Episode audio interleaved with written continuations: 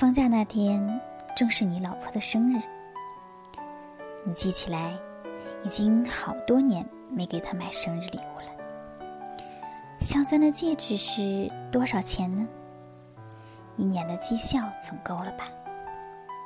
刚要下楼，被老婆发觉图谋不轨，骂了一顿，最后让儿子在网上挑了个几百块钱的拉杆箱。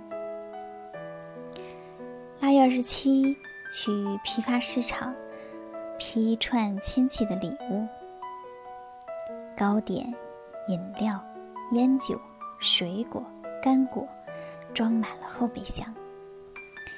儿子最想吃的黑皮西瓜没带上，他说：“到了奶奶家，给我留个哈密瓜就行了。”腊月二十九置办年货，老爸本命年，给他买红色的袜子。村里买东西不方便，多给老妈买些蔬菜、瓜子儿、糖，没人吃，老太太也爱摆上。自己想买双鞋。想了想，明年着吧。除夕之夜看春晚，看着某些熟悉的明星、名人溢出荧屏的笑，你想到的却是他们为了这一天遭了多少苦，受了多少累。初一拜年，整个村子串了一大半儿，你到谁家，谁来你家，都是一句“过年好”，然后跟着一句。挺好的吧。串门的路上，知道了当年次次考试成绩不如你的某某，自己开了公司，干得还不错。当年跟你爸妈打过架的某某，今年没干好，赔了多少多少钱。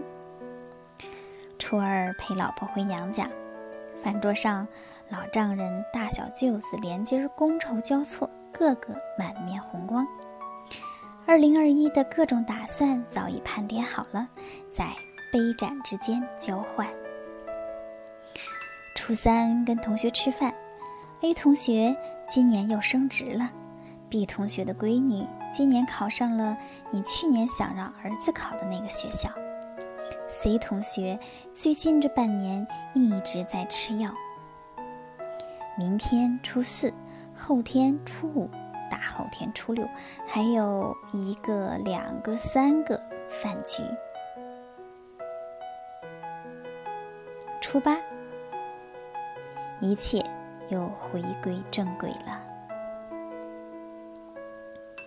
北方的春节还带着凛冬的味道，那些关切的问询和半热不冷的打听，像一锅煲到七分熟的鸡汤，熨贴着你的胃。也像一支支微了毒药的箭，在你后世的手心扎冒了汗。其实，他们有一个共同的名字，是焦虑。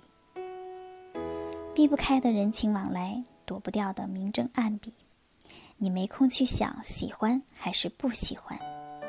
年年不都这么过？也正是这些也许喜欢的，也许不喜欢的，催生了现在的你。别人眼里羡慕的你，你自己眼里还不太行的你，得意几何，失意几分，人聚人散，多少情绪随风去，抖了抖了衣袖，说声再见，往后余生该怎样，便怎样。